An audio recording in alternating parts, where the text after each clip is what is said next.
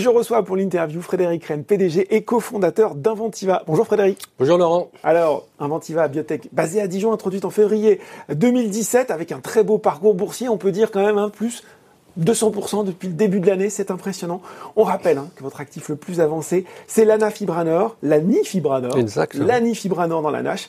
Et on peut dire que les planètes sont en train de s'aligner puisqu'Inventiva a reçu le statut de Breakthrough Therapy de la FDA le 13 octobre et la semaine dernière, le feu vert de l'Agence de santé américaine pour le démarrage de l'essai de phase 3. Est-ce que vous pouvez déjà nous expliquer, Frédéric, en quoi consiste ce statut de Breakthrough Therapy? Alors le Breakthrough, c'est un statut qui a été mis en place par la FDA pour accélérer le développement et favoriser le, euh, le processus réglementaire d'approbation. Donc c'est un processus euh, ou un statut euh, qui est très convoité par les, par les biotech, qui est difficile à avoir, car il faut avoir démontré de l'efficacité dans des essais cliniques, et cela dans une maladie rare. Donc on sait que dans la nage, beaucoup ont essayé de l'avoir, et nous on est un des seuls, je crois qu'il y en a trois qui l'ont obtenu, et le seul français en tout cas à l'avoir.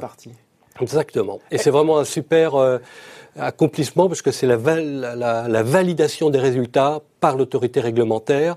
Et on a eu le, ce meeting de End of Phase 2B meeting avec la FDA et clairement on voit une, ouverture, une disponibilité, un dialogue qui s'instaure avec les, les, autorités réglementaires. Alors justement, vous l'avez dit, pour vous, c'est la récompense de très bons, euh, des très bons résultats de phase 2 obtenus par, euh, de phase 2B obtenus par l'anifibranor oui, tout à fait. Sans ces résultats, on ne l'aurait pas eu. Et pourquoi ces résultats sont très bons? En fait, dans, la nage, donc mm. une maladie fibrotique, la FDA regarde deux choses. On regarde est-ce que le produit est capable de, réduire l'inflammation et la mort cellulaire, on appelle ça la, la résolution de la nage. Mm. et de, ou de résoudre la fibrose. Et nous, notre produit a résolu les deux choses. Ces deux, ces deux processus ont été améliorés par, par l'anifibranor. Et c'est ce qui a amené la FDA à nous donner ce, ce statut. Bon, alors on va revenir sur cette étude. Il y a un lancement effectif de l'étude de phase 3 au premier semestre 2021 pas d'inquiétude d'être retardé pardon, par la crise sanitaire. Et puis combien de patients Allez, un petit est-ce qu'on peut en savoir un petit peu plus sur cette étude de phase 3 qui s'annonce? Alors deux, deux, questions. Sur la, sur la Covid, bien sûr, il y a de la préoccupation comme, comme tout le monde, mais ce sont des choses qui s'anticipent. Puis c'est un problème opérationnel qui se rajoute, donc il va falloir euh, y travailler. Ensuite, sur le dessin de l'étude, le nombre de patients, donc ça c'est en, cours de, de finalisation. Maintenant, on a, on a passé le cap de la FDA, il faut qu'on passe le cap de, des, euh, de l'agence européenne. Mais bon, globalement, ça va être autour de 1000, de patients, pour avoir, euh, c'est une autre bonne nouvelle que nous a donnée la FDA, pour avoir l'accélérité d'approval, donc une, une approbation accélérée. Au cours de l'étude de phase 3. Donc, pour arriver à ce stade-là, ça va être autour de 2000 patients. Alors justement, vous l'avez dit, on pouvait se poser des questions, hein, justement, à la lumière des échecs de, certains concurrents, sur la nécessité de faire un, voire deux essais de phase 3. Et puis, justement, on pouvait aussi se demander, vous l'avez dit, si la FDA n'allait pas renoncer à cette accelerated approval, euh, à cause justement de ces échecs. Pour vous, sur ces deux aspects-là, le doute est levé? Ah oui, clairement. Ça, c'est la, la, réponse de l'FDA était, était claire. Elle dit oui, une seule étude est suffisante et oui, vous pouvez, si vos résultats sont positifs sur les biopsies qu'on réalisera, s'ils sont positifs, vous pouvez prétendre à rentrer sur le marché de façon accélérée. Là aussi, est-ce qu'on peut expliquer concrètement en quoi consiste cette Accelerated Approval? Mais en fait, une étude de phase 3 euh, dans la nage, c'est une, étude qui va durer euh, plusieurs années. Mm. Et on va, euh, la fin de l'étude sera quand on aura démontré un certain, une réduction d'un certain nombre d'événements cliniques. Donc il y aura moins de, de, de, cirrhose, il y aura moins de transplantation hépatique, etc. Mais en cours d'étude, la FDA a dit, mais si vous démontrez en cours d'étude que vous réduisez mm-hmm. la, la, fibrose ou que vous réduisez, ou vous améliorez la résolution de la nage, on vous autorise à aller sur le marché. Et donc ça, c'est ce qu'on va essayer d'atteindre. On va se projeter un petit peu. Si tout se passe bien et que cette étude, elle peut effectivement démarrer au premier semestre, au premier semestre 2021, quand est-ce qu'on peut rêver avoir déjà peut-être des premiers résultats?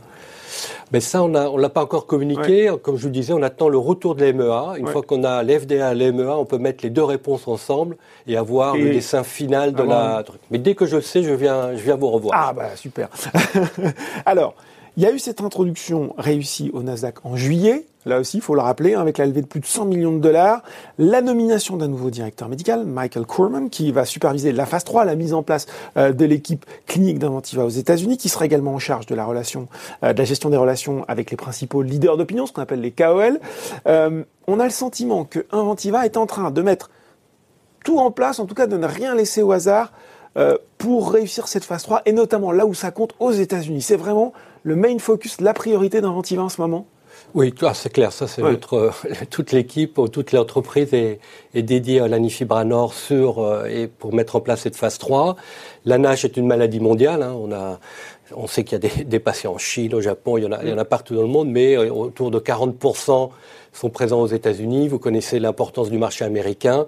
Donc, on réussira dans la NASH et on réussit aux États-Unis. D'où la décision d'avoir un directeur médical basé aux États-Unis. Chevronné, hein, on peut, hein chevronné. Il a, il a ah un sacré CV, on peut le dire. Oui, c'est, c'est une belle. Euh, une belle prise, disons. on est très content de, de, pouvoir travailler avec lui. Et puis, il a une mission, c'est de, de construire une équipe euh, basée aux États-Unis pour gérer les sites qui seront aux États-Unis. Et puis, bien évidemment, notre équipe européenne, qu'on a également étoffée au cours de ces derniers mois, ben, eux, ils vont être responsables de tous les restes, de tous les autres centres. Euh, dans le reste du monde. Mhm. Frédéric Rennes, j'avais envie d'avoir votre avis justement sur la NASH. Il s'est passé beaucoup de choses en 2020. Euh, les groupes qui étaient les plus avancés ont chuté. Euh, la pathologie, ben, ça reste encore compliqué. On parle encore beaucoup des marqueurs, de la façon de l'identifier. Quelle est votre, votre opinion, votre vision sur le marché, à la fois d'un point de vue médical et d'un point de vue commercial?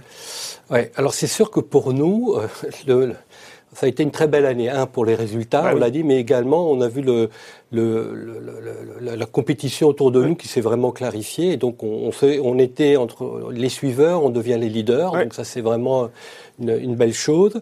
On sait également que le marché, moi je suis convaincu qu'il va se, il est là. Il faut simplement la difficulté, c'est comment identifier les patients. Euh, clairement, on ne va pas biopsier 10% de la population. C'est compliqué. Hein.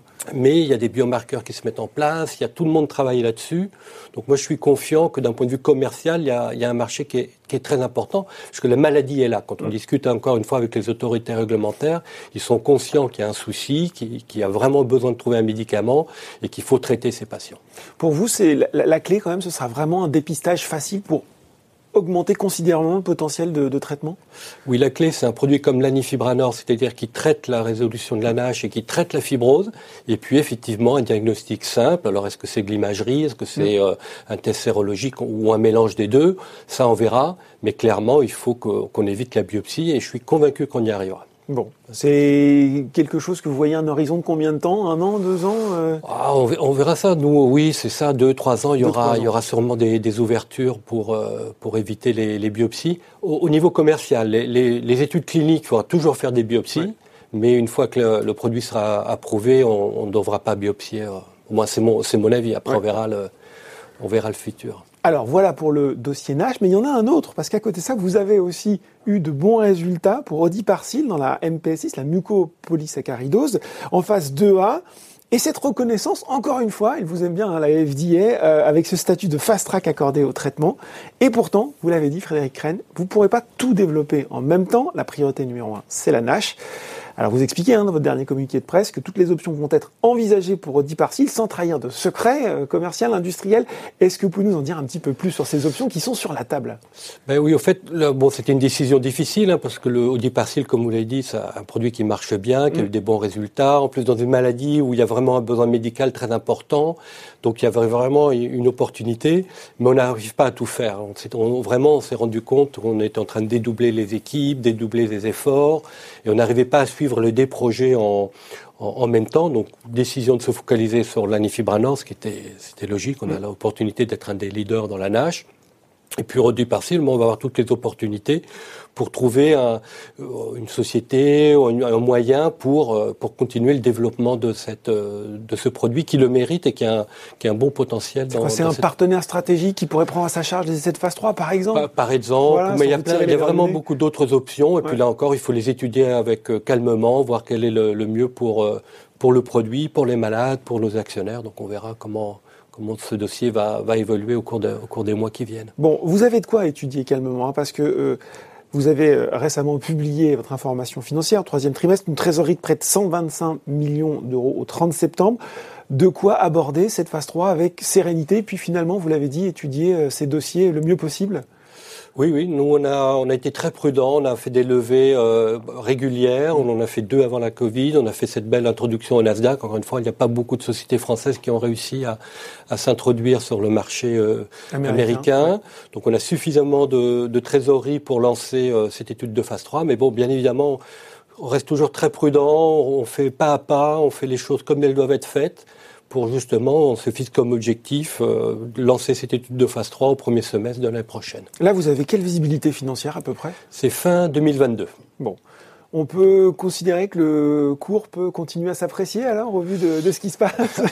ben, moi, oui. C'est pas à vous de commenter moi, le cours. Exactement. Moi, je peux pas faire de prévision. Bon, après, c'est clair quand on se compare à où on était il y a un an, on est on est très content. Mais quand on se compare euh, par rapport à d'autres acteurs dans la nage, on a encore des marges de progrès. C'est ça qui c'est ça qui nous motive. Hein. On veut on veut être au niveau de, de nos concurrents dans, dans la nage. Vous l'avez dit, Inventiva maintenant, c'est un des acteurs qui compte dans la nage. Ah oui, clair, oui clairement. On a, à mon avis, on a le produit qui a, qui a démontré les meilleurs résultats dans, dans la NASH depuis, euh, bah, depuis le début de, de, de la recherche dans, dans, cette, dans cette pathologie. Bon, eh ben merci beaucoup Frédéric Rennes. J'ai retenu hein, que, vous venez, euh, que vous revenez sur le plateau quand vous Avec avez grand plaisir. un petit peu plus euh, de calendrier à nous communiquer. Merci beaucoup. Merci Laurent, à bientôt. Ce journal des biotech est désormais terminé. On se retrouve dans deux semaines pour un prochain numéro. Merci, au revoir.